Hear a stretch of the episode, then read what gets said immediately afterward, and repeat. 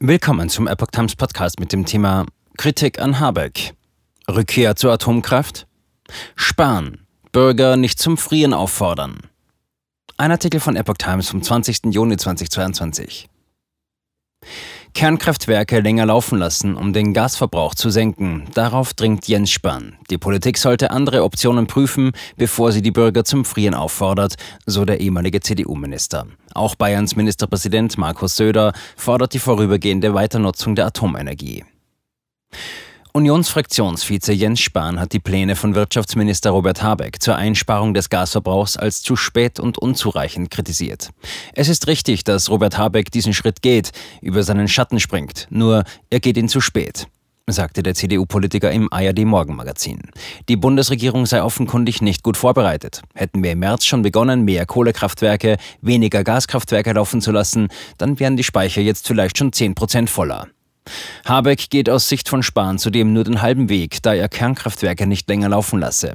Er verstehe nicht, dass der grüne Klimaminister lieber Kohlekraftwerke länger und mehr laufen lasse als CO2-neutrale Kernkraftwerke, sagte Spahn.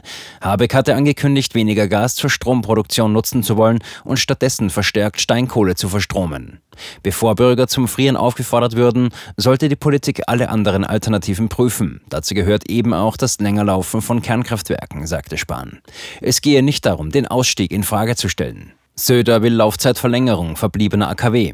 Grüne dagegen.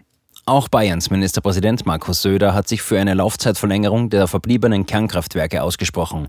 Es sei nicht sinnvoll, angesichts einer drohenden Gaslücke eine zusätzliche Stromlücke zu produzieren, indem man die Atomkraft abschaltet, sagte er den Sendern RTL und NTV. Kohle zu reaktivieren macht sicher Sinn, ist aber klimaschädlich, kritisierte Söder Habecks Plan.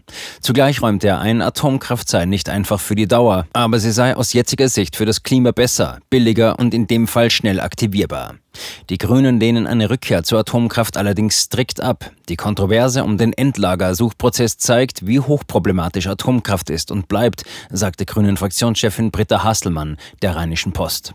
Man sei in Deutschland mit Blick auf künftige Generationen verantwortlich dafür, den eigenen radioaktiven Abfall sicher dauerhaft zu lagern. Der Suchprozess wird ohne Goa-Leben jetzt weitergehen müssen, sagte Hasselmann. Umso unverständlicher finde ich Stimmen, die in diesen Tagen erneut einen Ausstieg vom Atomausstieg fordern. Den gab es schon mal unter Schwarz-Gelb. Das hat die Steuerzahler Milliarden Euro gekostet.